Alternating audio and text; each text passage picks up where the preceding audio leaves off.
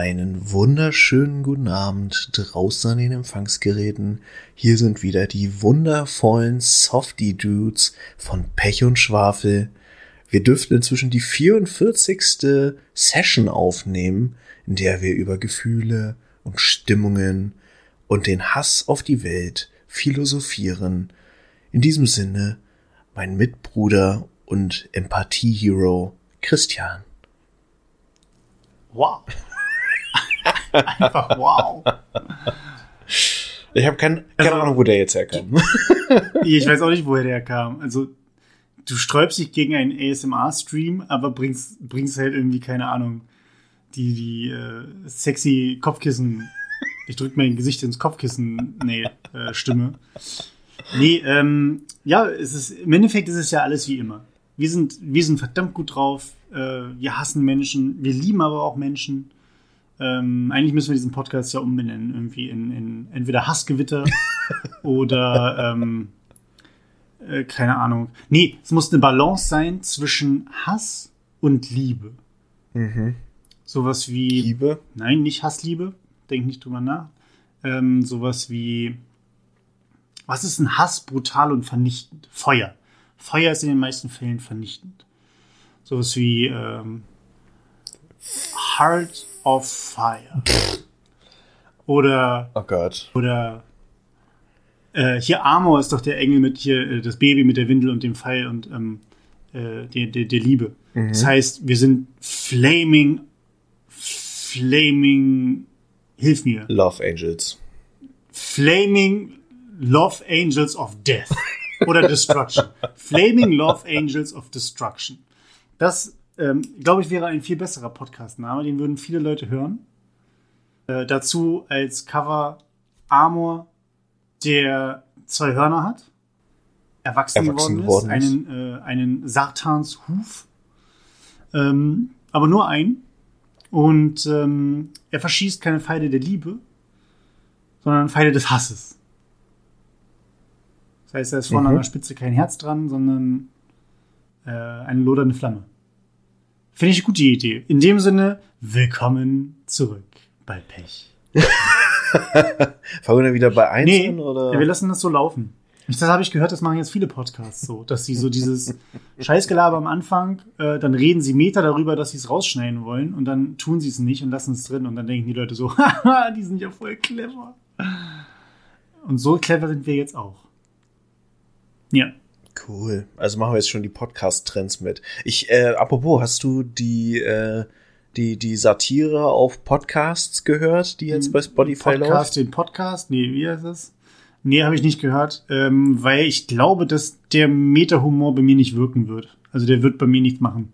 Deswegen lasse ich das, weil ich mir die, auch die Enttäuschung ersparen will, dass ich quasi eventuell die Podcasts, die dort durch ein, durch ein äh, äh, Fleischwolf gedreht werden, quasi, äh, dass ich die danach nicht mehr im Original hören kann. Da habe ich ein bisschen Angst vor. Mhm. Ja, ich ein Stück weit kann ich das verstehen. Ich bei mir, ich, ich habe ja wirklich schon sehr viel Zeit auf Podcast hören auch verwendet. Ich habe tatsächlich lustigerweise heute drüber nachgedacht. Äh, ich bin ja heute sehr viel Auto gefahren aus äh, Gründen und äh, Autofahren ist bei mir immer so die beste Situation, um nachzudenken. Und äh, naja, jedenfalls habe ich so drüber nachgedacht, ob ich das, ich höre viel Podcast, nicht irgendwie auch als Kategorie in diesem Podcast einbauen kann. So dass ich irgendwie pro Woche eine Podcast-Folge, die mir gut gefallen hat, mhm. empfehle oder sowas.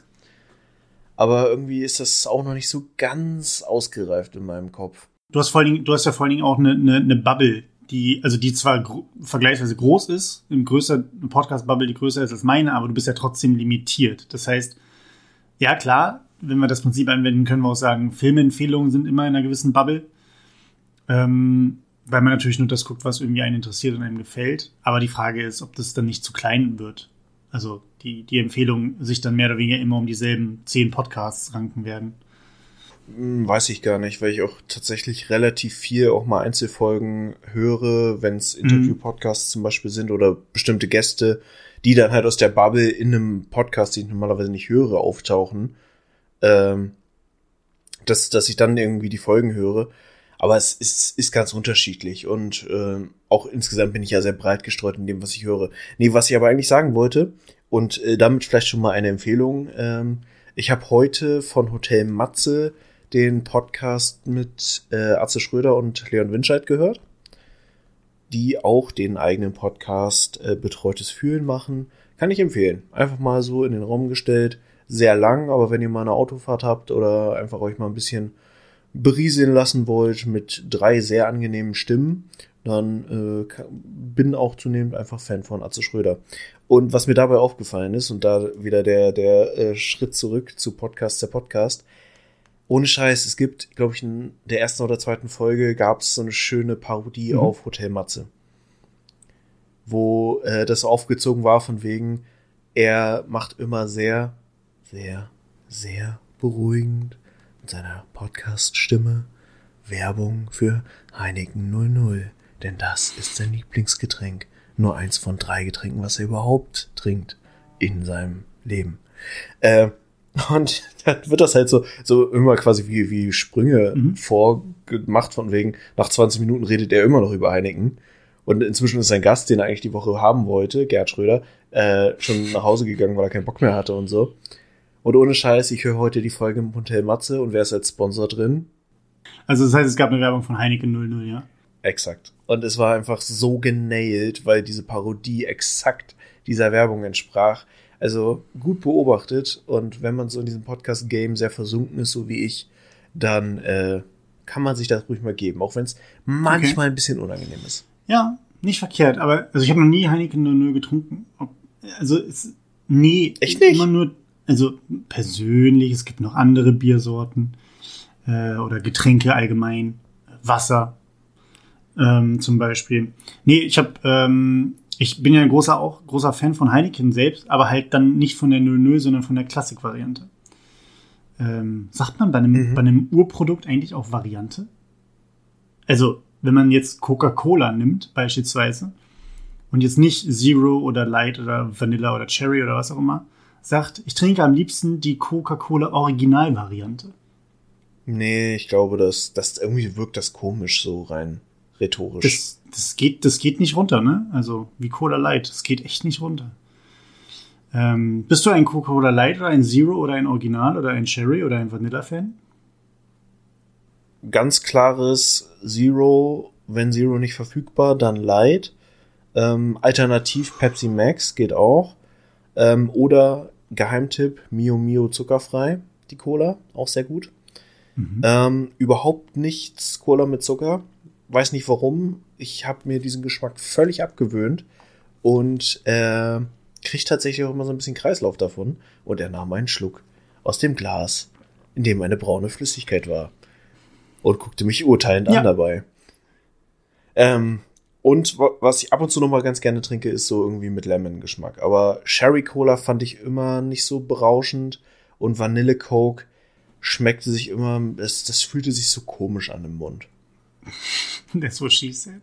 Aber ja, ich kann ich es nachvollziehen, bis auf alles, was du gesagt hast, weil ähm, ich finde, also Cola Zero gehe ich noch mit. Also das muss ich sagen, ist ein sehr, sehr, sehr, sehr, sehr, sehr gutes Produkt. Ähm, für mein persönliches Empfinden. Coca-Cola Light, ich verstehe es nicht, Mann. Ich kann auch an einer, am Laternenfall lecken und mit ein bisschen, mit ein bisschen Brausepulver auf der Zunge und ich habe denselben Effekt. Weil, ich weiß nicht, ich finde Coca-Cola Light ganz schlimm. Und der Kult um Coca-Cola Light ist ja mal wohl schlimm, oder? Also, ich hab's, ich hab's nur mal mitgekriegt von äh, aus so zwei, drei YouTube-Series, wo sie halt darüber reden. Und äh, der, der, die Leute, die Coca-Cola Light anscheinend trinken, zumindest in den USA, sind äh, wohl absolute Hater jeglichen anderen, jeglicher anderen Produkte. Das heißt, es geht nichts über dieses jeweilige Leitprodukt. Ähm, und selbst das Originalprodukt oder jegliche Abwandlung davon sind halt einfach die Ausgeburt des Teufels.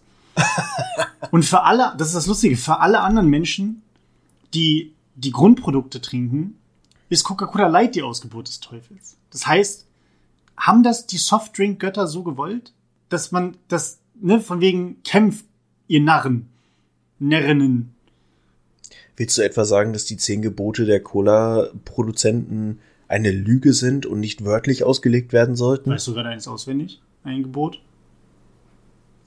Du sollst keine andere Cola neben ja, mir haben. Okay. Das, das, da gehe ich mit.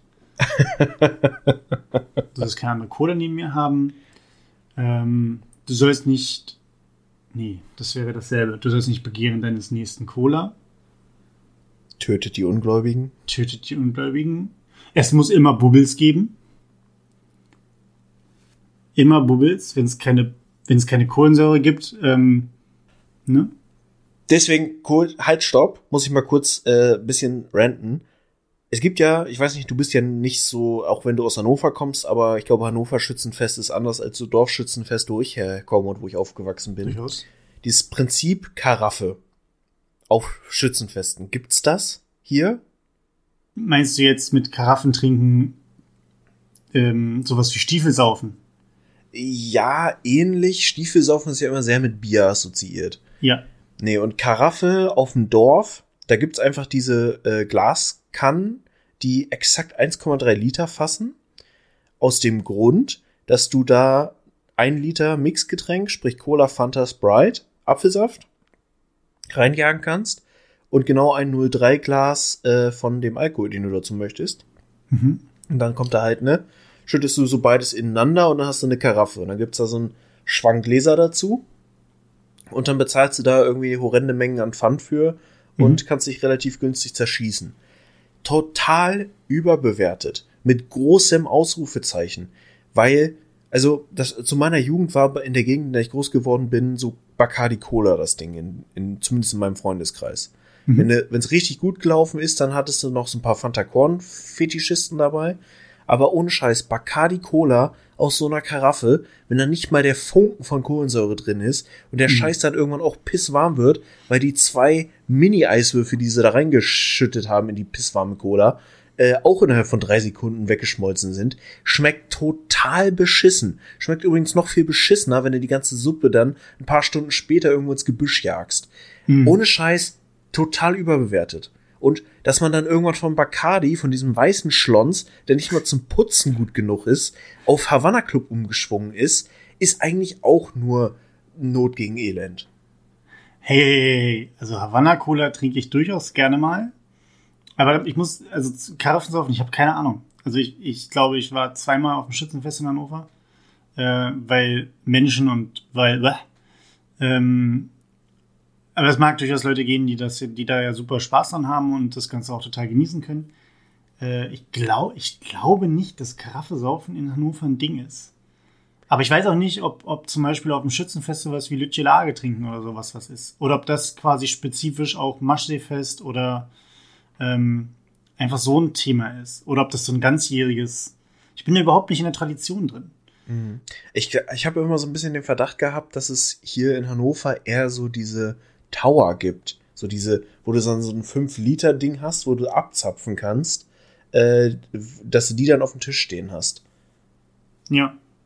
Ach so, du meinst diese, diese Abzapf mit Bier sind die meistens, ne? Ja, aber auch mit Mixgetränk. Ja, okay. Nee, keine Ahnung. Ähm, müssen wir die Augen offen halten. Ich habe jetzt neulich welche beim Spazierengehen, äh, die die ganze Zeit hinter, hinter mir gelaufen sind, die sich die ganze Zeit darüber beschwert haben, dass es kein Maschsefest gibt weil man hm. doch da immer so schön eskalieren kann. Hm. Ähm, wo ich auch dachte, ja, es fehlt mir auch schon ein bisschen. Vor allem, weil wir ja immer mit einem, auf dem Geburtstag von einem Kumpel meistens dann ähm, um die Zeit Geburtstag hatte, hat, nicht hatte, ähm, zum Maschsefest gegangen sind. Und das waren schon, ich glaube, drei oder vier Mal haben wir das jetzt gemacht. Und das war alles mhm. schon immer sehr legendär, muss ich sagen. Also auch noch mit einer, mit einer kleinen Box, wo man so richtig schön peinlich sein konnte und dann erstmal ein bisschen mitgegrölt. Natürlich nur die Klassiker von Westlife. äh, Uptown Girl hoch und runter, großer Fan. Ähm, ja, aber fällt ja alles weg, ne? Auch dieses Jahr wieder. Vielleicht können wir ja nächstes Jahr zum Maschsefest gehen. Ja. Und dann äh, machen wir Karaffensaufen. Nehmen wir einfach selber mit. Wir machen uns eine selber, wir machen uns eine, eine Frischhaltekaraffe. Gibt es ja mittlerweile bestimmt auch, die die Kohlensäure super gut hält. Und äh, sonst nehmen wir uns einen Soda-Stream mit oder sowas. und bubbeln dann erstmal nochmal schön durch. Aber dann nehmen wir auch keine richtige Cola, sondern so diese Soda-Stream-Konzentrat-Cola. Ja. Mhm. Und dann mit Alkohol wird das aufgesprudelt. Ja. Wird bestimmt super lecker. Ich weiß nicht, ich glaube, ich finde diese, diese Soda-Stream-ähnlichen Konzentrate, das sind ja, ich glaube, ich habe schon mal gesagt, das sind ja richtig abgegangen jetzt mit, mit ähm, allen möglichen Softgetränken, aber auch so, ich glaube, Energy Drinks kann man jetzt ja mittlerweile auch. Äh, mhm. nicht, nur, nicht nur so irgendeinen No-Name-Gummibärchensaft, sondern auch, einen, äh, auch die, die, die Top-Anbietenden. Ähm, die können da, glaube ich, auch richtig jetzt abgehen mittlerweile. Kurze Frage, bevor wir zum Thema kommen. Ich habe habe mir heute eine Gender-Frage gestellt, ne? Also eine, eine Gendering in der Sprache, Gendering-Frage gestellt. Ähm, vielleicht stehe ich da auf dem Schlauch und du beantwortest mir das sofort, das wäre mir sehr, sehr lieb. Ähm, ein, ein männlicher Gott heißt, heißt ein Gott, ne? Also, du bist ein mhm. griechischer Gott zum Beispiel. Oder du bist eine griechische Göttin. Das wäre die weibliche Variante. Wenn ich jetzt eine Gruppe weiblicher Göttinnen habe, sage ich, das ist eine Gruppe Göttinnen. Wenn ich eine rein männliche Gruppe habe, sage ich, das ist eine Gruppe Götter. Wie heißt eine mhm. gemischte Gruppe? Ja, im Prinzip ist der Knackpunkt dabei ja das Ö oder das O, weil es einmal ein O und einmal ein Ö ist. Genau. Weil, wenn man sagt, es ist eine gemischte Gruppe Götter, bin ich wieder beim Maskulin. Mhm. Weil bei Student, Studenten und Studentinnen kann ich Studierende sagen, aber ich kann ja nicht, ich kann ja nicht das umwandeln auf Götter. Ja, es, tatsächlich läuft es ja irgendwie drauf hinaus auf Gott Sternchen in oder Gött Sternchen in. Ja. So, und ähm, da müsste man dann wahrscheinlich mal in die griechische, griechische, na nicht griechisch, die kommt jetzt auf griechisch, ja, totaler Bullshit. Da müssen wir einfach wahrscheinlich sprachwissenschaftlich irgendwie rein und gucken, ja, hm, hat das O oder das Ö dann Priorität? Im Zweifel, also tatsächlich war so aus dem Bauch raus, weil es irgendwie richtiger klingt, ähm, bei mir eher Göttsternchen innen. Göttsternchen innen? Eine Gruppe ja, oder Gott, Gött Göttsternchen in. Ja. Hm. Es rollt nicht von der Zunge runter, ne? Nee, Gött aber ich muss ja ehrlich sagen, ich bin eh nicht so der Fan vom, vom Binnensternchen. Ja. Ich muss auch sagen, je mehr ich das höre, desto. Hm. Ich weiß nicht, ich die grundsätzliche Sache finde ich ja gut. Ich habe neulich eine YouTube-Series gesehen, wo es genau um das Thema ging, wo sich für mich, finde ich, die entscheidende Frage gestellt hat, die sie allerdings in dem Format viel zu stiefmütterlich behandelt haben. Ähm, immer diese Argumentation, Sprache schafft ähm, Realität. Ähm, mhm. Das Gegenargument war, ja, das stimmt. In welchem Maße wissen wir allerdings nicht, denn auch da kommt wieder das Thema Wechselwirkung, auch Realität schafft Sprache. Und mhm. sie sind halt auf diesen Punkt der Wechsel, wechselseitigen ähm, Beziehung gar nicht eingegangen, sondern du hattest halt den einen Punkt, der gesagt hat, naja, Sprache schafft Realität und der andere, die anderen, die gesagt haben, ja, mag sein, aber eigentlich ist viel, viel wichtiger, dass Realität Sprache schafft. So, und dann hast du halt diese beiden Fronten äh, in der Diskussion gehabt, die sich nicht einig geworden sind, wo ich die ganze Zeit irgendwie vor meinem Laptop saß und den angeschrien habe und gesagt habe, ja, wieso nehmen wir nicht einfach den Mittelweg und sagen, es bedingt sich gegenseitig und wir sind dann irgendwie alle einigermaßen glücklich. Ähm, es wird irgendwie da nicht gesehen und wahrscheinlich finde ich, dass genau bei diesem Punkt, wie wollen wir das machen? Ne? Sprechen wir das binnen, das, das Sternchen, sprechen wir das mit?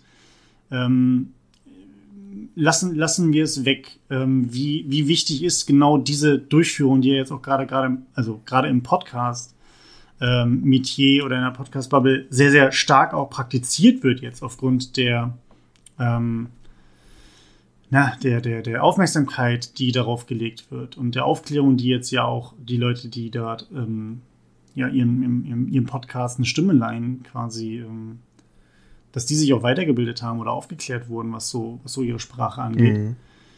Ähm, aber es ist halt schon von der, von der Umsetzung teilweise echt nicht, nicht, nicht leicht und es ist echt gewöhnungsbedürftig teilweise.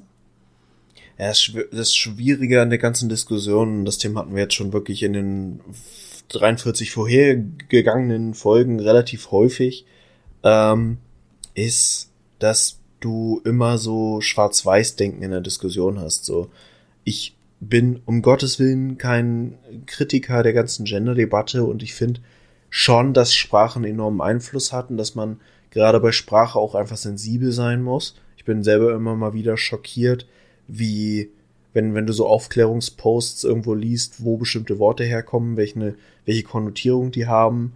Meistens hat es irgendwas mit, Na mit Nazis zu tun. Das ist halt schwierig so. Und ich habe mich schon wirklich äh, häufiger dabei erwischt, dass mir dann irgendein Wort rausgerutscht ist und ich mich im selben Moment geärgert habe, dass es vorhanden war. So. Aber auf der anderen Seite, ich finde, wie gesagt, Gendern potenziell gut. Ich hätte wenig Problem damit und ich erwische mich selber dabei, dass mir das immer häufiger passiert, wenn man einfach konsequent den weiblichen Ausdruck nimmt. Mhm. So. Also ich finde das in 0,0 irgendwie beleidigend oder sonst irgendwas, wenn man einfach die weibliche Sprachform nimmt, weil ich fühle mich da genauso inkludiert.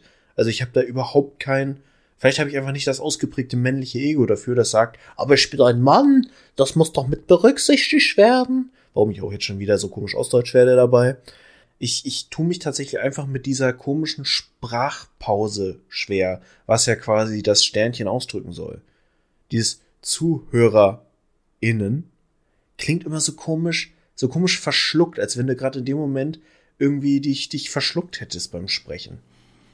Ja, und es ist halt auch die Frage, wann es irgendwann ins Gehör, also auch in, ins, ins, ins Gelebte übergeht. Ich meine, ja, wir, wir beide haben jetzt auch ein paar Jährchen das in der Form nicht ähm, zu, zu hören bekommen, zumindest nicht in der Intensität.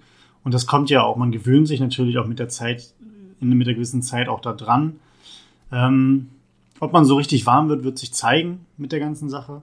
Ob man nur die weibliche Form nimmt. Ähm, ich glaube, wenn allgemein klar wird, dass wenn ich mit einer Person rede und die von mir aus, das mache ich zum Beispiel noch ganz, ganz oft, dass ich, ähm, ja, ich sage halt tatsächlich ganz, ganz oft äh, Arbeiter und Arbeiterinnen oder Trainer und Trainerinnen. Also ich benenne die beide tatsächlich einfach separat.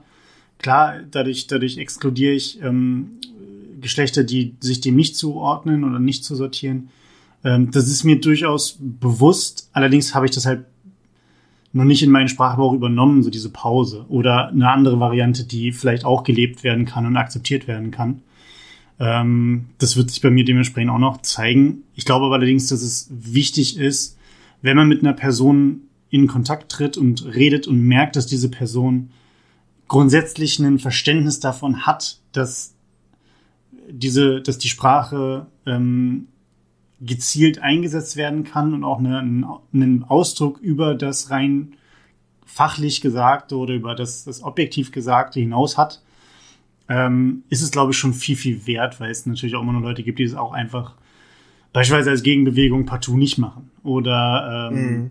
überhaupt nicht die, mit, auch nicht mit böser Absicht, aber es einfach irgendwie nicht, nicht mitbekommen haben, vielleicht auch sagen, gut, auf meine vielleicht alten Tage oder sowas, lerne ich das nicht mehr oder wie auch immer. Ähm, und ja, ich merke halt da immer wieder, zumindest was die Diskussion angeht, die ich so mitkriege und höre, dass auf die Leute, die schon nicht perfekt sind, aber die sich Mühe geben und sensibel sind, dass die leider trotzdem oft auch noch mit in die Schublade gesteckt werden, derjenigen, die halt gar keine Sensibilität aufweisen. Ähm, also ne, nach dem Motto, entweder machst du es 100% so wie, so wie es richtig ist oder so wie ich denke, dass es richtig ist, oder du bist mein Feind, äh, meine Feindin, meine Feindin. Ähm, ja, und das, weiß ich nicht, das, das sehe ich immer noch tatsächlich kritisch. Aber gut, lass uns da nicht zu weiter reingehen. Das hatten wir jetzt ja schon häufiger. Martin, du bist geimpft worden. Ich bin geimpft worden. Tell me something about it. Tell the people something about it. Um, and please in German if you like. The uh, Impfstoff I have gotten was very common because it was the classic AZ3000. AZ3000? Ist das wie, äh, wie, wie Andre 3000? ich glaube, das war mal, ich glaube, äh, gemischte Sack oder so haben gesagt, hier AstraZeneca hat irgendwie so ein Kommunikationsproblem, müssen dem einfach mal einen cooleren Namen geben, irgendwas Poppiges, wie wäre es mit AZ3000? Dann haben wir das geklaut. Okay. Ja, aber wie so oft im Podcast-Game, du musst nur dreimal öffentlich sagen, wo du es her hast, dann gehört es dir. Ach so. Also wie Beetlejuice, ne? ja. Ja. Nee, äh, ja, ich habe AstraZeneca bekommen. War eigentlich nicht so geplant. Ähm, ich weiß gar nicht, ob ich es erwähnt hatte. Wir hatten es irgendwie jetzt schon seit, seit dem Neustart, seit dem Umzug quasi auf der Liste. Äh, ich habe eine Impfberechtigung gekriegt. Also so ein Schreiben des Landes Niedersachsen, äh, dass ich aufgrund von Dingen, die mir wirklich außerhalb meiner äh, Wahrnehmung sind, also irgendwas wurde irgendwo irgendwann mal hingeschrieben, was als Vorerkrankung gewertet wurde und deswegen habe ich eine Impfberechtigung mhm. gekriegt.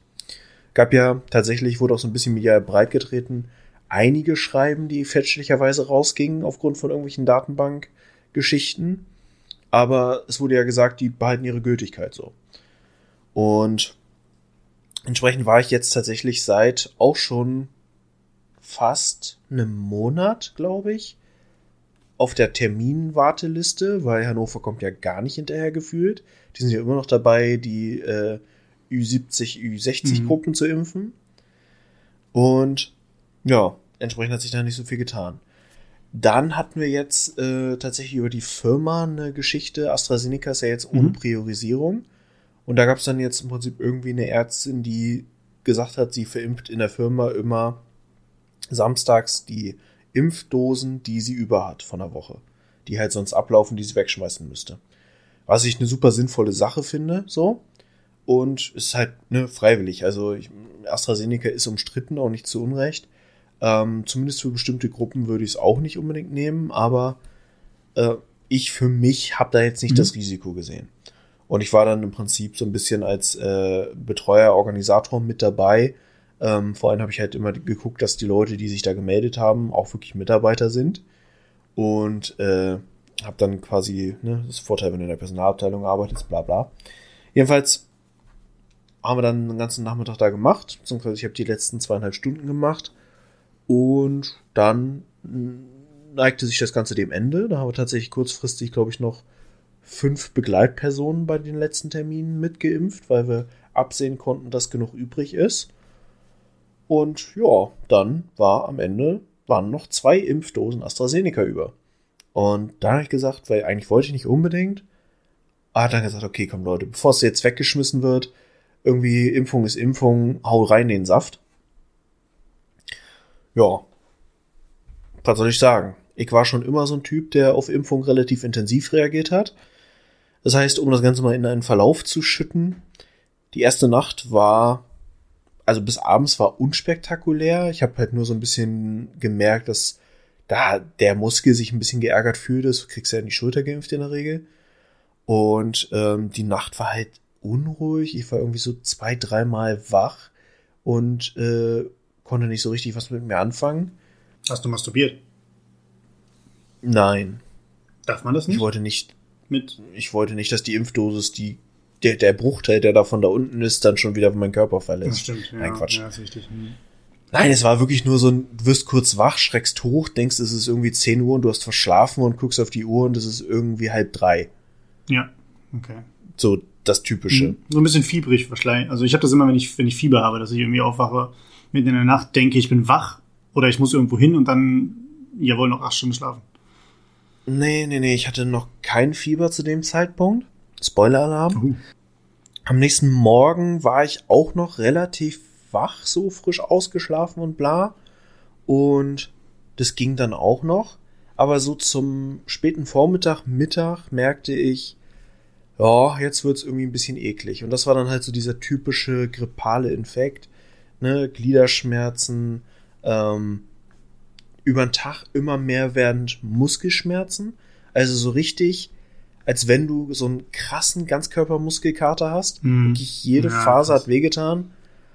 Und das wurde richtig unangenehm. Und das Ding ist ja, ich habe ja immer noch meine alte Wohnung jetzt in den letzten Zügen und wollte eigentlich die Küche streichen. Das heißt, ich habe mir dann Sonntag irgendwann eine Schmerztablette reingejagt, die das Fieber ein bisschen runtergedrückt hat. Da hatte ich exakt ein Zeitfenster von zwei Stunden, wo ich halbwegs arbeiten konnte, habe die Küche gestrichen und dann habe ich mich wieder äh, in Embryohaltung auf meine Couch zurückgezogen. Und abends war ich dann wirklich ne Fieber, Kopf total dicht und einfach bäh. Ja. Montag wurde es dann besser, war ich immer noch so merklich unkonzentriert und einfach so ein bisschen matt und platt. Und jetzt seit gestern wird's eigentlich konstant besser. Also heute ist so der erste Tag, wo ich sage, ich fühle mich wieder komplett normal. Aber wie gesagt, damit habe ich auch einfach gerechnet. Ich habe schon immer auf Impfungen recht intensiv reagiert. Und von daher ist es ja gut, weil ne, es ist eine Immunreaktion. Das heißt, der Saft, den du gekriegt hast, der zeigt ja irgendwie Wirkung. Ja. Ähm, ist aber krass, weil also was heißt krass, es wirkt halt normal, aber ich habe von zwei Freunden, die äh, unten in Baden-Württemberg wohnen, ähm, beide in, in, einer, in einer Therapie arbeiten, also nicht direkt Gesundheitswesen, wohl gehört.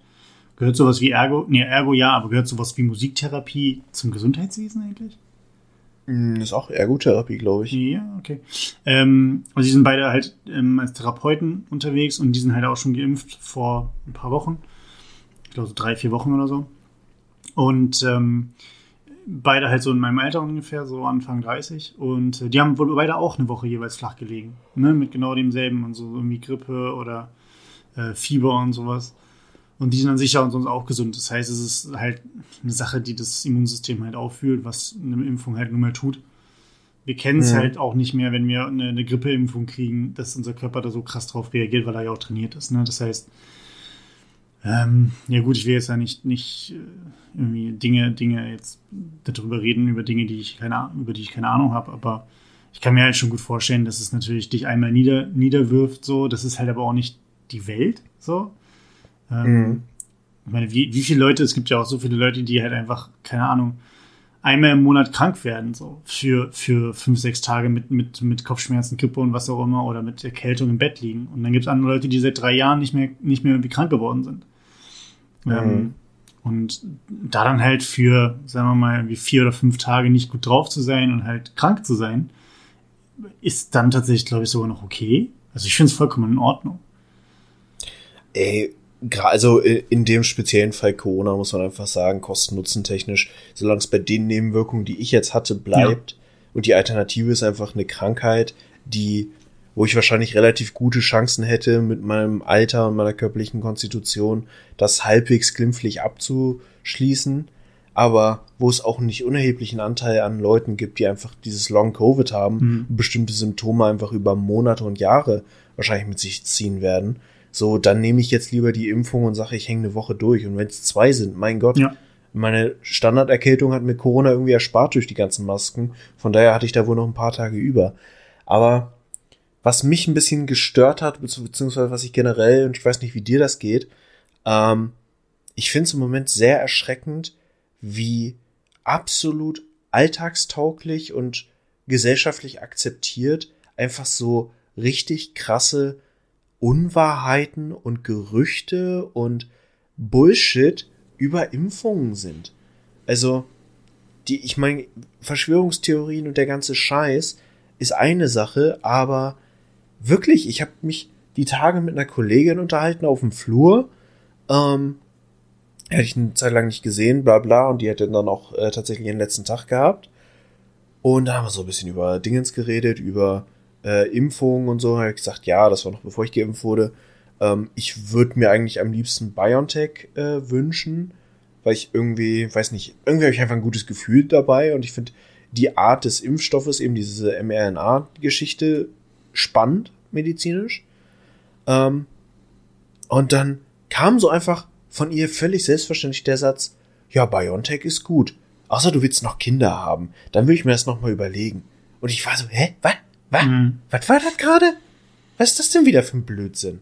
So, und dann hatte ich irgendwie am, am Wochenende mit einer Nachbarin mit einer, bei meiner alten Wohnung kurz ein Gespräch und die zeigte mir dann so casually, holte sie ihr ähm, Dingens raus, ihr Handy und zeigte irgend so eine Talkshow-Ausschnitt, bla bla bla, von irgendeinem Dude, der 1981 gesagt hat, ja, es ist sicher, dass wenn die Weltbevölkerung einen gewissen Stand hat und wir die nicht mal alle durchfüttern können, dann muss es eine große Pandemie oder Krankheit geben und nur die Dummen werden sich dann impfen lassen und über die Impfung werden sie dann, also die Dummen und die Schwachen werden dann dezimiert. Ja. Diese Frau arbeitet bei einer Krankenkasse. Diese Frau hat mehr als drei Gehirnzellen. Und das war in dem Moment völlig akzeptabel, dass sie sagt, ja, der hat's vorausgesagt. Also ist das wohl so. Also ich weiß nicht, ob ich mich jetzt impfen lasse. Ich dachte so, hä? Wann, wann ist sowas denn Common Sense geworden? Zumal, wenn sie es nicht weiß, ob sie sich impfen lässt, sondern mit sich hadert, gehört sie nicht zu den Intelligenten. Nach ihrer Definition dann wahrscheinlich auch, weil die Intelligenten wissen ja, dass sie sich nicht impfen lassen. Egal. Ja, ich weiß nicht, ich finde das, ich finde das so erschreckend. Ich meine, na klar, leben wir in einer Gesellschaft, die man jetzt, sagen wir mal, als, als ähm, kleines Licht, auch wenn man intelligent ist, auch wenn man, keine Ahnung, alles Mögliche in seinem Leben gelernt und gemacht hat oder auch die Augen aufhält und nicht auf den Kopf gefallen ist und so. Es ist so komplex, du kannst gewisse Dinge auch einfach nicht, nicht greifen. Du bist natürlich auch darauf angewiesen, was dir irgendwelche Medien erzählen.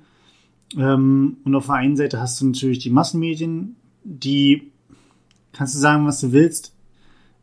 Die meisten würde ich immer noch sagen, einen guten Job machen auch die meisten Journalistinnen und JournalistInnen.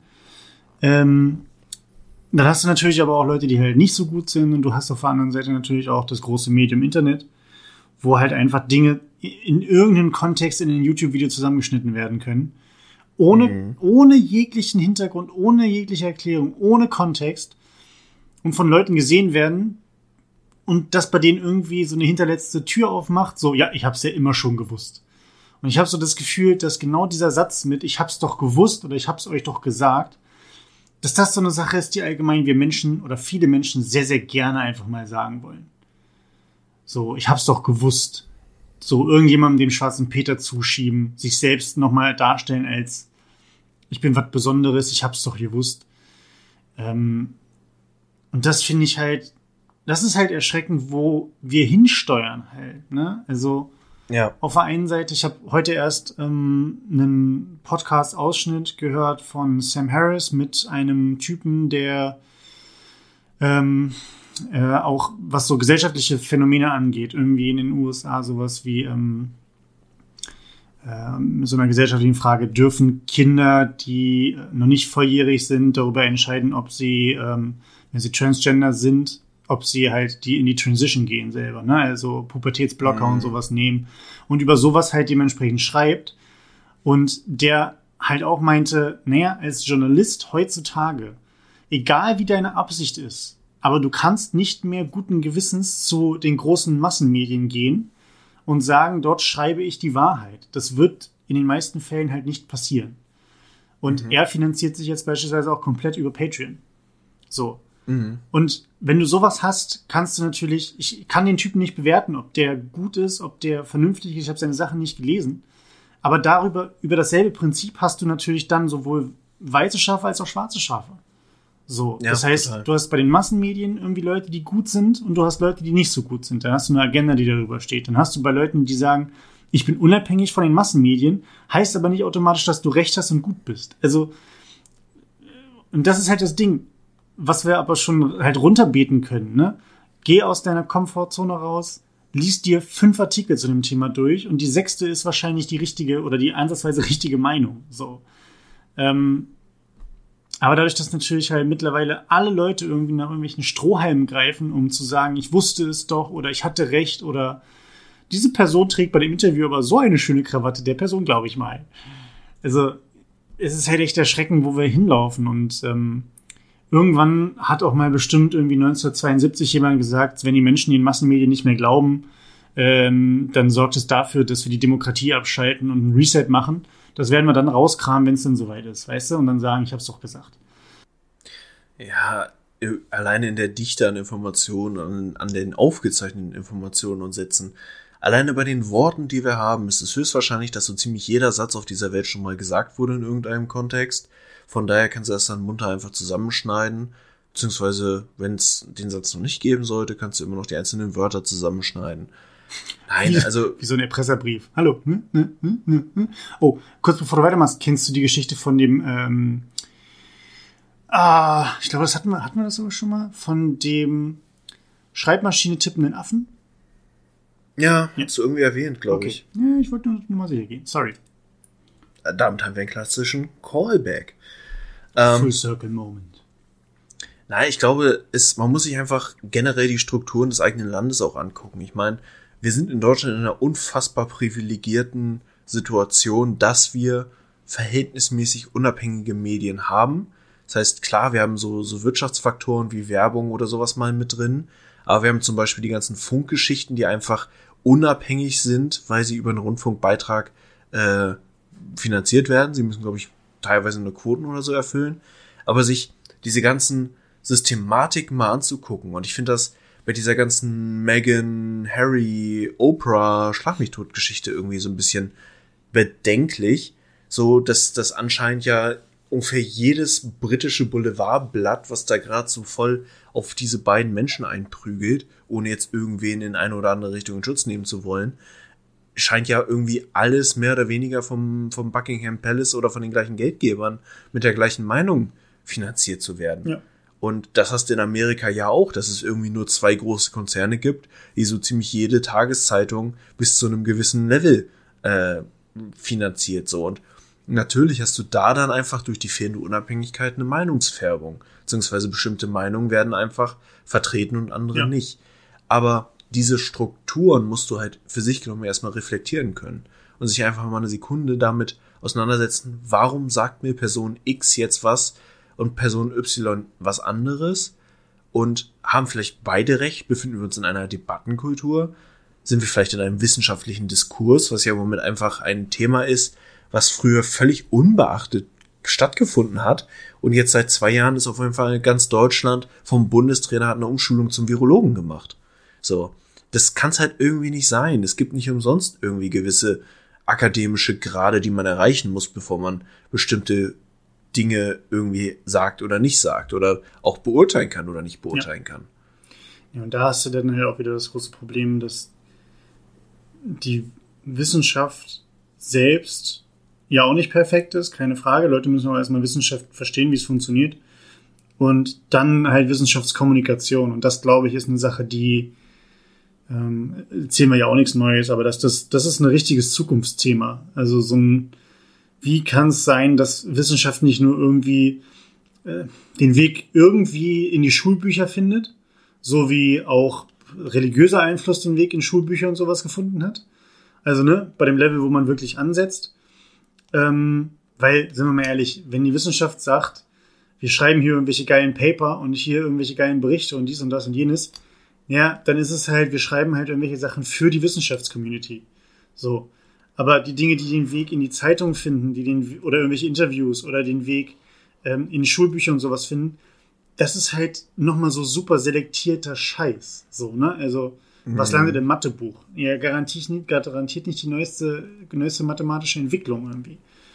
Und ähm, naja, da, da ist halt, glaube ich, die Wissenschaftskommunikation an einem Punkt, wo man was so ein richtiges Zukunftsding sein wird.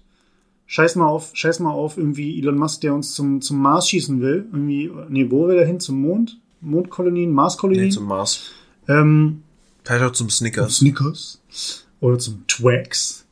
Oder zur Milky Way. ähm, nichtsdestotrotz, ach übrigens, äh, kurzes Zitat aus dem Film, den ich gestern geguckt habe. Äh, was ist denn eigentlich, wenn die Aliens laktoseintolerant sind? Dann kommen die gar nicht zur Milky Way.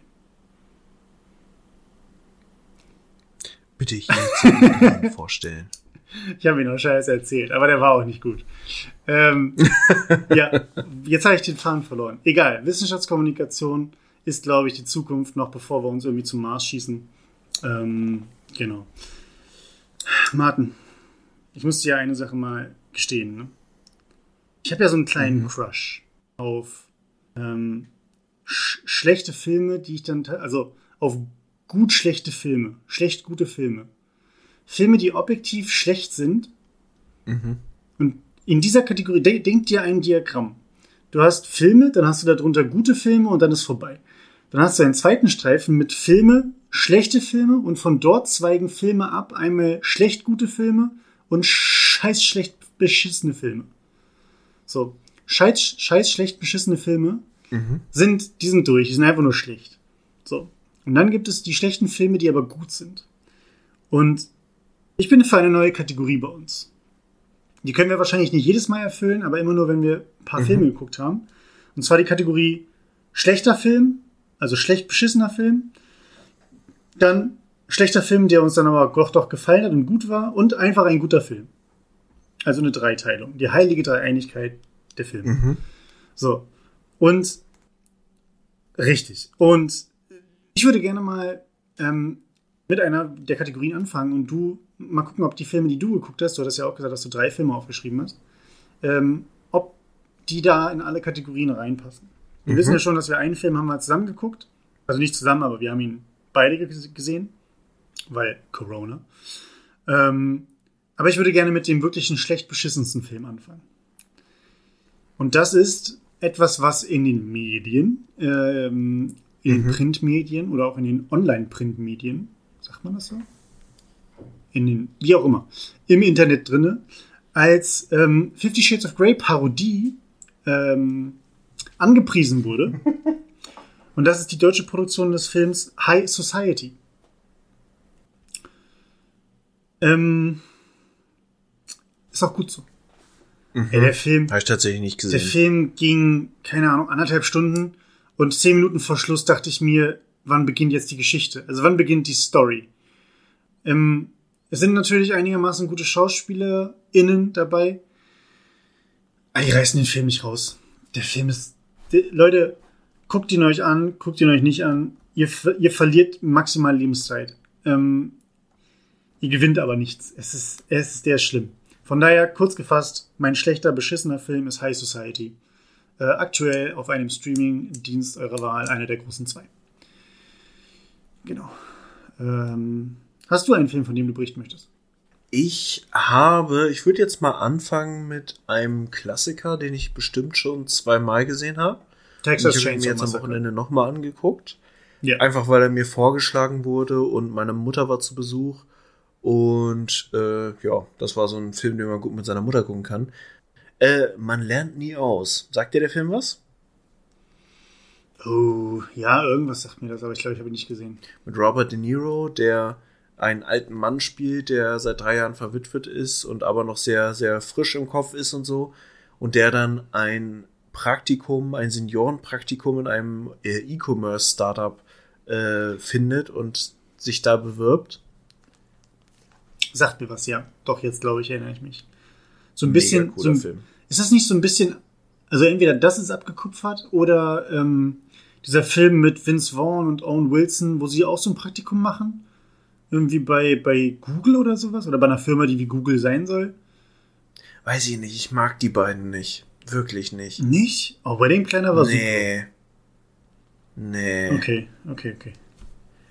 Ich mag, also ich, ich finde den Humor nicht gut, ich mag die Körpersprache von denen nicht.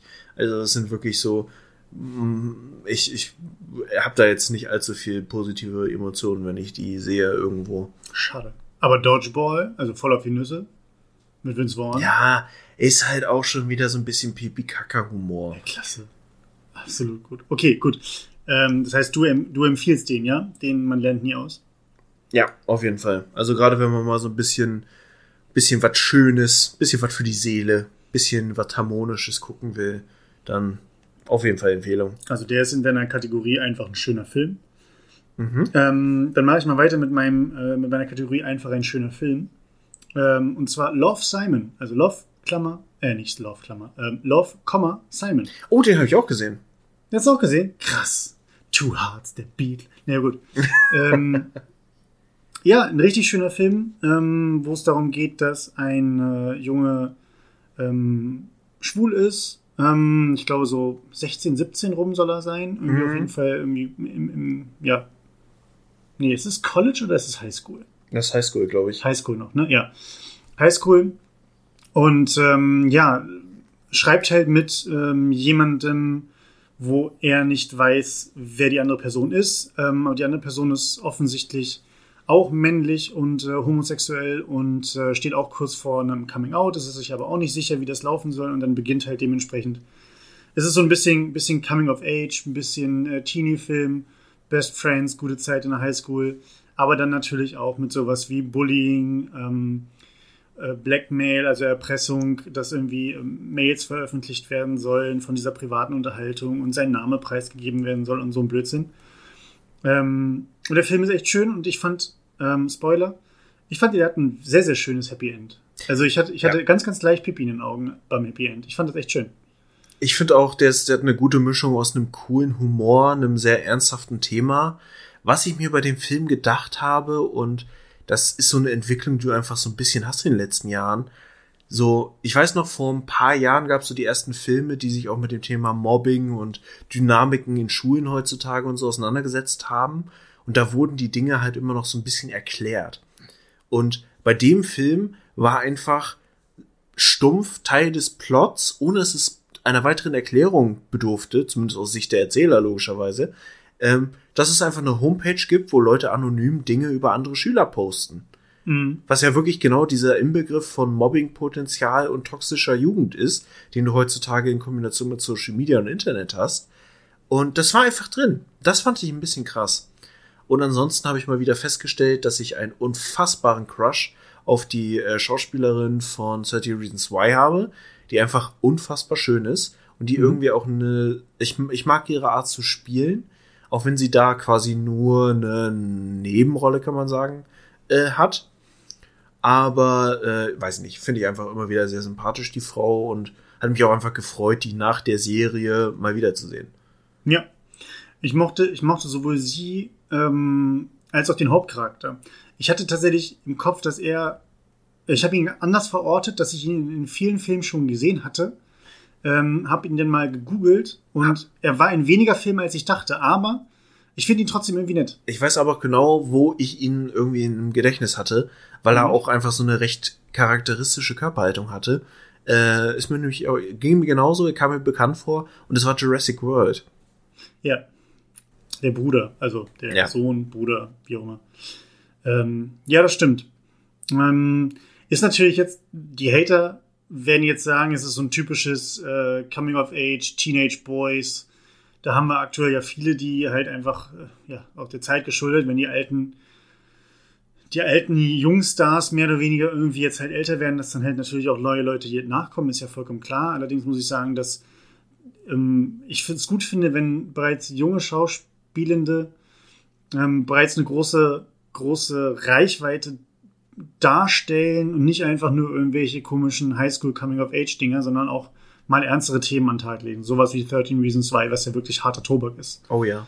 Ähm, das finde ich halt tatsächlich sehr gut und, und ähm, ist halt was anderes als irgendwie, keine Ahnung, ohne jetzt über die zweite oder dritte Staffel hinausgekommen zu sein, wenn man jetzt Riverdale oder sowas nimmt, äh, wo im Vertrag drin steht, hier, ähm, äh, jede zweite Folge wird das Six- Sixpack gezeigt. So. ähm, ja, also von daher. Ähm, und dann gibt es noch einen Film, den wir auch äh, unabhängig voneinander gemeinsam geguckt haben, der kommt in meine ähm, an sich schlechter Film, aber hat mich trotzdem extrem gut entertained. Ähm, und zwar äh, ist es Army of the Dead. Mhm. Ähm, ein Film von Zack Snyder. Wie war das? Was habe ich gehört in einem anderen Podcast? Der, der erste Zack Snyder-Film seit dem Zack Snyder Cut von Justice League. Ähm, und ja, ein Zombie-Film. Mhm. äh, ich wäre sehr interessiert, wie du zu dem Film stehst. Ich fand ihn auch, er hat mich gut unterhalten. Er hat mir halt aber auch das gegeben, was ich erwartet habe, nämlich richtig schön actionreiche, bildgewaltige Fratzengeballer-Action. Und eine okaye Story, die ich nicht an jeder Stelle habe kommen sehen, die ich aber zum Ende hin sehr unbefriedigend fand, weil ich irgendwie nicht so richtig wusste, warum sie bestimmte Twists und so jetzt eingebaut haben, wenn sie am Ende des Tages dann doch den ganzen Handlungsstrang ins Leere laufen lassen. Hm. Und ja, also mh, unterm Strich solider Film kann man sich angucken. Man, wenn man so ein bisschen Zack Snyder sich anguckt und ich habe mir ja neulich sogar die viel zu langen Stunden äh, den Zack Snyder Cut von äh, Justice League angeguckt, man merkt schon sehr seine Handschrift, wenn man drauf achtet.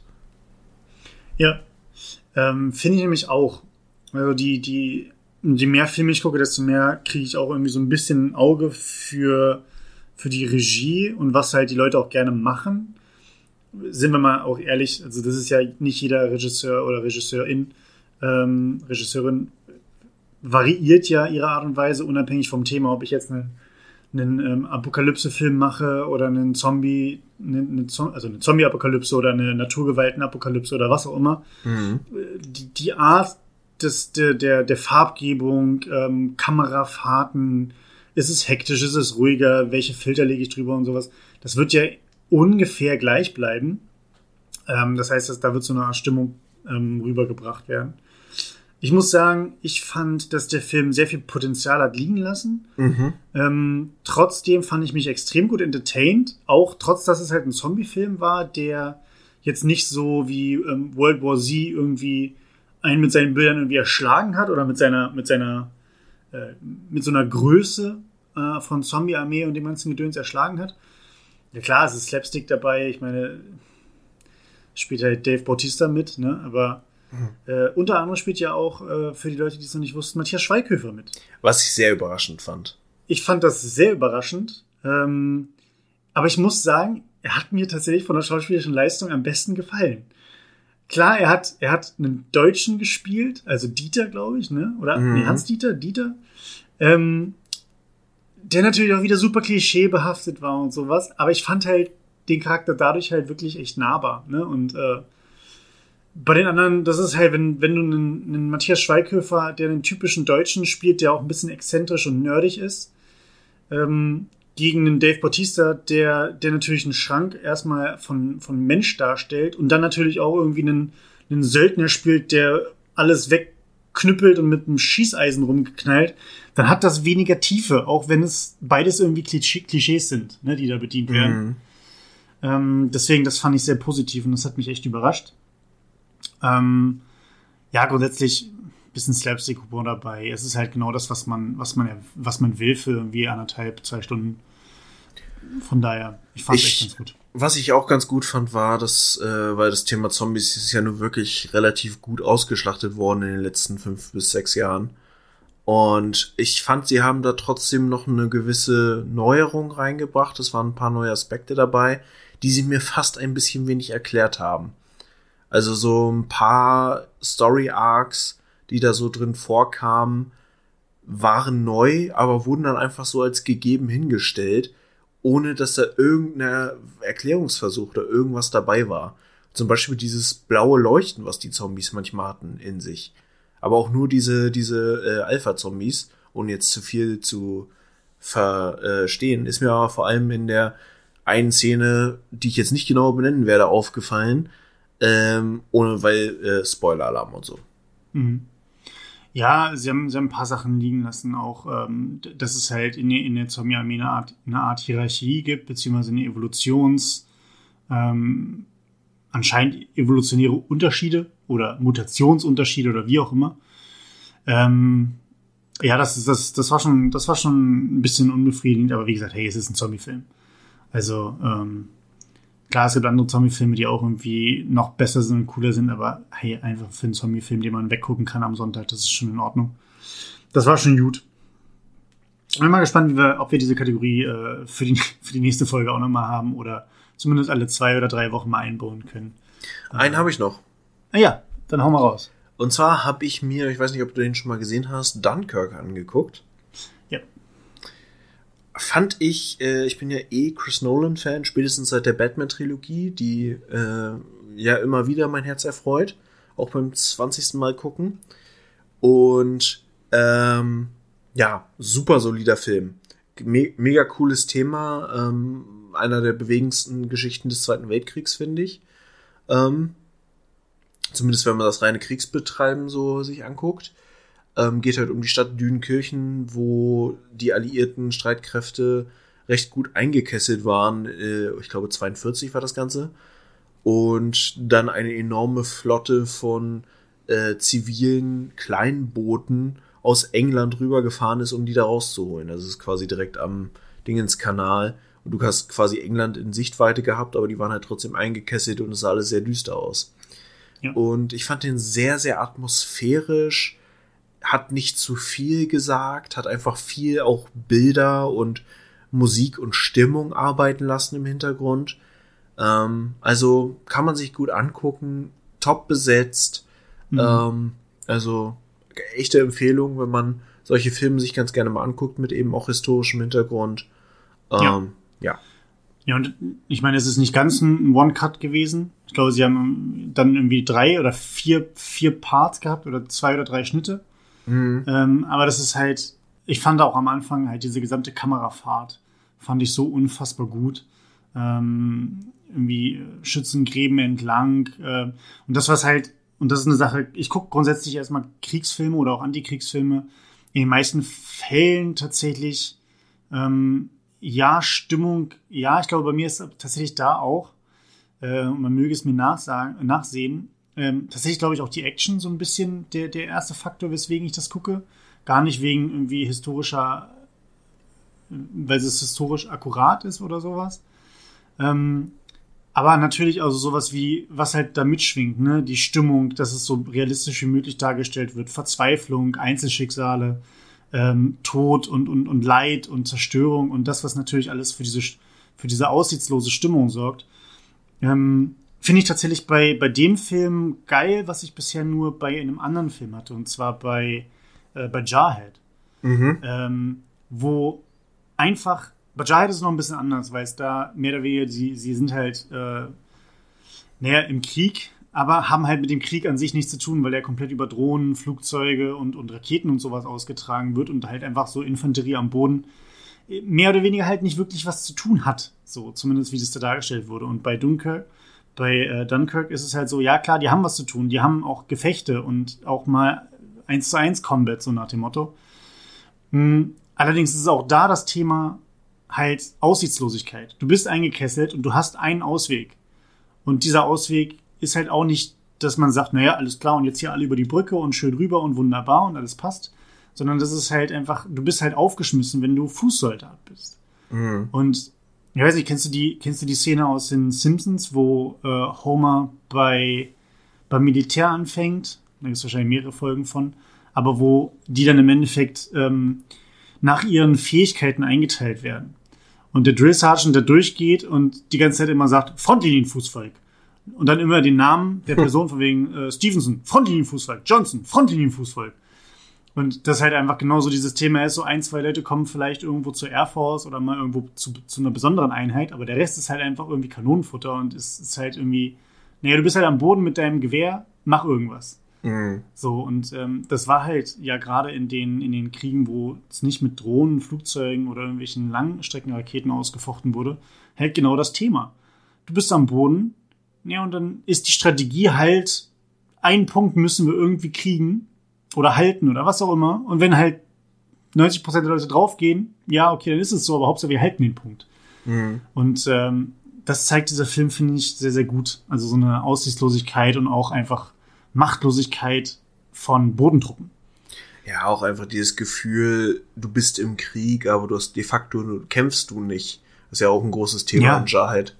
Aber was ich bei Dunkirk irgendwie beachtlich fand, zum einen ist das Ding ja nicht chronisch geschnitten, sondern zeigt einfach verschiedene Handlungsstränge in einer nicht zeitlich unbedingt aufeinanderfolgenden Ab äh, Reihenfolge. Und quasi erst zum Schluss kriegt man dann so ein bisschen die Puzzleteile zusammen, was ich echt interessant fand. Ähm, ich fand es nur ein bisschen sch- kryptisch erklärt am Anfang, weil dann quasi immer zu einer bestimmten Szene eingeblendet wird, eine Woche vor irgendwas, eine Stunde vor irgendwas, Mhm. bla bla. Und was mir ebenso beim äh, drüber nachdenken eingefallen ist, man sieht nicht einen einzigen Deutschen. Du siehst nicht einen einzigen Mhm, feindlichen Soldat. Und trotzdem hast du diese enorme Bedrohungssituation. Ne, doch zwei siehst du, glaube ich. Zwei oder drei, während, als er in dieser Ruine ist. Ähm, und die da am, der eine ist am Pinkeln, der andere ist gerade am Trinken oder sowas. Und dann, ähm, das ist das, wo er, wo, wo das Farbspiel so super ist. Die haben halt quasi wie, als ob es ist komplette Nacht und die haben quasi so eine Art ähm, einflackerndes Licht, wie so eine Leucht Leuchtpistole, die in die Luft geschossen wurde. Das heißt, du hast so super diffuses Licht und er muss sich, er läuft dann quasi vor den Deutschen weg, die ihm hinterher sind. Weil er durch so eine Ruinenstadt durch muss. Ich glaube, das war Dunkirk. Mir ist. Nee, ich glaube nicht. Vielleicht vermische ich das auch mit einem anderen Film, aber Ja. zumindest. Ja, egal. Ähm, Ähm, wo wir aber noch dabei sind, weil du eben sagtest, äh, du stehst auf gute Action. Hast du Midway mal gesehen? nee, sagt mir nichts. Ich Also, bin ja. sagt mir was, aber ja. Ich hatte ja letztes Jahr schon mal gesagt, dass ich mir die Doku Wendepunkt des Zweiten Weltkriegs angeguckt habe und vor allem auch sehr beeindruckt war, weil wie wenig man weiß von diesem ganzen Pazifikkrieg, abgesehen von der Pearl Harbor Geschichte. Ja. So und Midway ist quasi so das Pearl Harbor äh, des Pazifikkrieges. Also ja, Pearl Harbor war auch ein Pazifikkrieg, ist jetzt doof, aber äh, quasi die, die zweite große Schlacht und die eigentlich entscheidende Schlacht äh, im Krieg, abgesehen von den Dingens, von, von den Atombomben. Mhm. Naja, und äh, kann ich empfehlen. Nicht ganz auf dem Niveau von Pearl Harbor, aber auch nicht weit drunter, finde ich. Okay. Ja, Midway.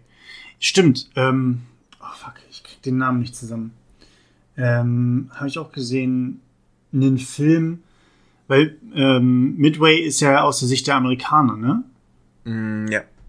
Also so ein bisschen beides. Okay. Ich glaube, es gab, es gab ähm, mal zwei Filme, die an sich unabhängig voneinander waren, dasselbe thematisiert haben, aber aus die, aber die zwei, zwei Seiten des Krieges betrachtet haben. Ähm, nee, ich, ich, ich komme gerade nicht drauf. Auf jeden Fall ging es darum, in dem einen Film, den ich gesehen hatte, dass äh, die Seite der, der Japaner gezeigt wurden, die quasi, wo sie militärische Einheiten auf eine Insel gepackt haben. Das ist so eine vulkanische Insel, da ist nichts außer Sand und Höhlen. Mhm. Und sie diese Insel halten sollten wo es auch um das Thema Verzweiflung ging. Denn im ganzen Film, klar, da, wird, da gibt's Angriffe der Amerikaner auf die Insel, aber die sind auch ganz, ganz oft einfach nur die Japaner unter sich und fragen sich, warum sie diese Insel halten sollen. Auf dieser Insel ist nichts, kein mhm. militärischer mhm. Stützpunkt, nichts. Und zum, zum Schluss ist es dann halt so, dass dann wirklich tatsächlich die, die Amerikaner auch die Insel halt angreifen mit Kriegsschiffen.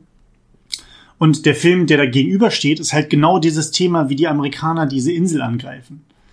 Ähm, frag mich echt nicht, wie es heißt. Es sind zwei extrem gute Filme. Die eine japanische Sicht und die andere amerikanische Sicht. Und da zeigt sich, wenn man die beiden Filme guckt, finde ich auch so, so gut, dass ähm, in jedem Film quasi die andere Seite immer als die Bösen dargestellt werden. Aber dann guckt man beide Filme und denkt sich, naja, wer ist jetzt halt böse und wer ist gut? Ne? Das ist halt Auslegungssache. Ähm, in, in, in, in, zumindest für, für die einzelnen Personen, ne? unabhängig von der gesamten, von dem gesamten Hintergrund und Ausbruch und wer hat das getan. Ähm, ja. Das ist extrem gut.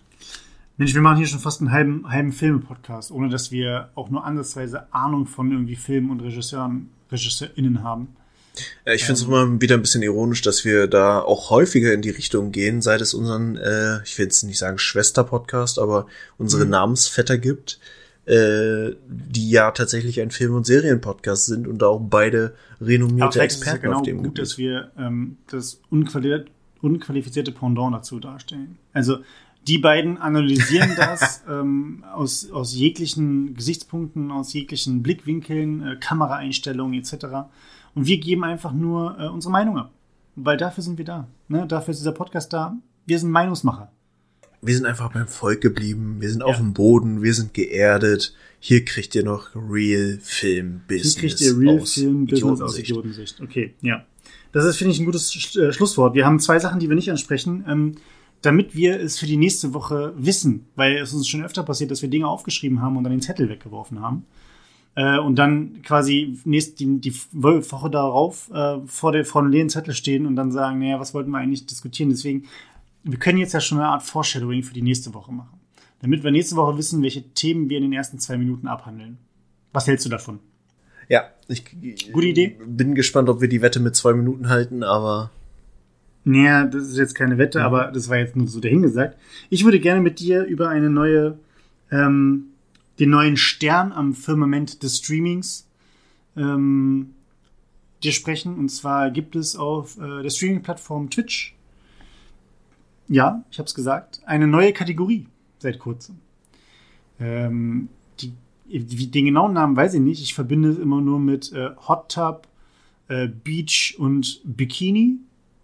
Ich glaube, irgendwie mhm. so in, dem, in der Region befinden wir uns da. Und diese Kategorie ist, ähm, jetzt sagen wir so, nicht ganz umstritten unumstritten, sagen wir ja, so. Nicht ganz ich äh, unumstritten. glaube tatsächlich, da bist du auch ein bisschen late to the party, aber da können wir nächste Woche noch mal ein bisschen drüber reden, weil da tut sich gerade was in den Richtlinien, genau zu dem Thema. Da tut sich was in den Hosen, in den Richtlinien, das passiert alles. In dem Zusammenhang ähm, möchte ich mit dir dann auch über einen wunderschönen Stream dieser Kategorie reden, der mein Herz erobert hat. Ähm, und dann kann ich vielleicht noch ein bisschen was dazu sagen, wie mein äh, ja, 2021, äh, 2022er ähm, mm. Fitnessplan ausschaut. Denn da wird sich einiges tun müssen, damit äh, die Funde putzen. Tatsächlich, äh, kleines, kleines Spoiler-Alarm. Äh, heute ist Weltottertag. Auf jeden Fall aktuelles Tier des Jahres in Deutschland. So, und jetzt machen wir Schluss. Aber du hast schon wieder versucht abzumoderieren, bevor wir überhaupt das Highlight der Folge gehabt haben. Du, ich, Es ist, es tut mir echt leid. Martin, du bist mit der Tetriviert. Mann, Mann, Mann, Mann, Mann, Mann, Mann, Mann, Mann. Das, das wird langsam zum Muster. Ist aber tatsächlich auch wieder eine relativ kurz abgehandelte Geschichte. Und es war ein Fakt, der mich überrascht hat, äh, weil ich da ehrlich gesagt nie drüber nachgedacht habe, dass das möglich ist, beziehungsweise dass das einfach aus Gründen so ist. Ich habe tatsächlich jetzt auch nicht genauer evolutionsbiologisch das äh, recherchiert, warum das so ist, aber ich lasse den Fakt einfach mal so im Raum stehen. Und zwar sind wir down under. Wir bewegen uns in Australien. Wir bewegen uns im Reich der unfassbar coolen und meistens sehr gut im Boxen äh, angesiedelten Kängurus. Tatsächlich ist es offiziell gar nicht mal nicht nur Känguru, sondern generell Beuteltiere, aber ich habe es jetzt für Kängurus gelesen. Und zwar wusstest du, dass Känguru-Männchen einen Zwillingspenis haben? Nein. Das, ich bin sehr gespannt, weswegen und was der tut. Wie gesagt, deswegen habe ich jetzt gar nicht genau rausgefunden, außer das ist äh, wie immer Schlüssel-Schloss-Prinzip. Äh, de facto haben auch die ähm, weiblichen Kängurus, je nachdem, ich habe jetzt verschiedene Aussagen gelesen, sie haben bis zu drei Vaginas und sie haben auf jeden ah. Fall auch zwei Gebärmütter. Und okay. das fand ich dann doch ein bisschen crazy. Ähm, wie gesagt, ich weiß nicht so richtig warum, müsste man vielleicht nochmal genauer nachlesen.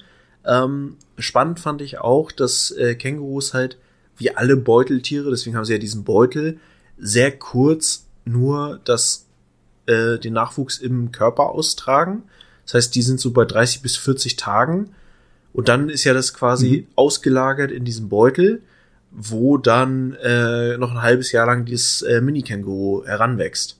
Aber ich wusste tatsächlich nicht, dass es bei Säugetieren abweichende Zahlen von Penissen gibt und Vaginas. Die Frage ist, ob das Ding halt rudimentär ist, ne? Also ob die Sachen voll funktionsfähig sind. sind. Zum Beispiel beide Gebärmütter. Mhm. Sind sie. Aber das heißt, also die meisten, die meisten Säugetiere kriegen ja auch ähm, vergleichsweise wenig Nachwuchs. Also ist es, ich weiß nicht, ob es schon mal vorgekommen ist, dass eine Giraffe irgendwie Zwillinge, also oder zwei, zwei Giraffenkids gleichzeitig zur Welt gebracht hat. Weil da ist ja gar nicht so viel Platz mhm. in den meisten Fällen.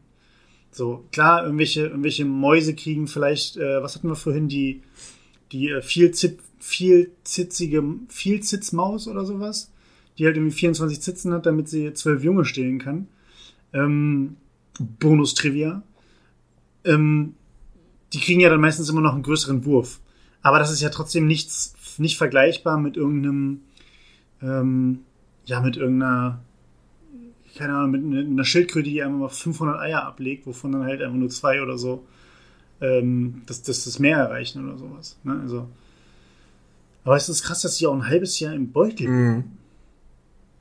Da würde ich aber auch, das ist echt kuschelig, ne? Meinst du, pass auf, dann machen wir auch Schluss. Mowgli ist ja aufgewachsen bei Wölfen. Ich habe ein bisschen Angst, in welche Und Richtung das jetzt geht. Meinst du, wenn ein Menschenbaby ausgesetzt wird bei Kängurus und die Mama stopft das Baby in ihren Beutel? Weil Kängurus sind ja auch, die größten Kängurus sind ja echt nicht klein. So, das sind ja keine 40 Zentimeter Tiere. Mhm. Das heißt, so ein Menschenbaby passt ja schon in den Beutel. Und das ist schön kuschelig warm und da gibt es Sitzen, wo Milch rauskommt und sowas. Und meinst du, es könnte ein Menschenbaby von Kängurus aufgezogen werden? Ich würde es tatsächlich stark bezweifeln, weil es würde ja beinhalten, dass das Baby in den Beutel reinkriecht. Weil da sind ja auch die Sitzen des Kängurus. Aber wenn es, wenn das Känguru das Baby dort reinhebt, weil wie gesagt, ein Baby wiegt, wiegt ja auch nicht viel für ein ausgewachsenes Känguru. Mm, ja, gut, aber das Känguru-Baby ist bei der Geburt 2,5 Zentimeter groß und wiegt 0,75 Gramm. Und wächst in einem halben Jahr zu einem kleinen Scheißer. Ja, aber auch nicht zu einer Babygröße, glaube ich. Da müssen wir uns ein anderes Tier überlegen. Ist das Känguru das größte Beuteltier? Hm, hast du nicht gerade selber schon von der Giraffe gesprochen? Ist kein Beuteltier. Giraffe ist ein Säugetier. Giraffe ist doch kein Beuteltier. Das ist eine gute Frage. Ich, Ein interner Beutel. Aber dann wären auch Frauen, die Gebärmütter haben, interne Beuteltiere. Das machst das nee. Das gibt's nicht. Topic for another das ist jetzt eine Live-Recherche, aber ich finde jetzt ad hoc auch keine Antwort drauf, welches das größte Beuteltier ist. Das weiß ich auch nicht. Oh, äh, was ich noch gesehen habe, ähm, ich habe doch eine, eine Tierdoku gesehen, nicht nur eine, eine Weltwunder-Doku. Ähm, in Asien essen sie ja alles, ne? Und weißt du, was ich richtig hasse? Menschen, die denken, dass die Haut, die Schuppen, die Hörner von irgendetwas lebens- oder potenzsteigernd sind. Das ist so das, das, ja, Nashornhorn. Zerrieben. Macht mir einen Ständer. Let's go. So Leute, die, die irgendwie sowas denken, das hasse ich brutal. Unabhängig davon, ob es wirkt oder nicht. Was ich nicht glaube. Aber ich hasse das, wenn, wenn Leute so denken. So ein Armadillo oder sowas. Also ein Gürtel, nee, wie heißt nicht Gürteltier, sondern äh, das Tannenzapfentier beispielsweise. Es ist einmalig in der Welt. Das wird gejagt, weil die Leute sagen, oh, die Schuppen, wenn wir die zerreiben, dann macht das aber richtig was Geiles mit unserer Leber. Mhm. So. Und dadurch sterben halt einfach so viele Tannenzapfentiere und das ist so dumm. Das kostet mich Ja, vor allem hat es dann immer so einen Beigeschmack von, du musst irgendwas ganz gewaltig kompensieren, mein Freund. Eben. Also, Naja. naja. In dem Sinne, passt auf das Tannenzapfentier auf, falls ihr es seht. Und ähm, ja, vielleicht kriegen wir irgendwann noch mal hier nicht Crocodile Joe, sondern Kangaroo Jack, Crocodile Dundee dazu irgendein äh, neugeborenes Kind bei äh, Kängurus auszusetzen. Live-Experiment. Gibt bestimmt irgendeinen verrückten Australier, der es schon mal probiert hat. Ja, Leute, das war wieder eine Woche, die komisch war, aber wie gesagt, ähm, wir starten jetzt alle an diesem Montag, an dem ihr hoffentlich die Folge hört, wenn nicht wieder alles schief geht, ähm, starten wir in eine frische und atemberaubende Woche. Der Sommer ist da, Corona geht runter, alles wird gut. Habt euch lieb, habt uns lieb. Danke, dass ihr uns hört. Lasst ein Abo da. Like for Like, Share for Share und schöne Woche. Ciao.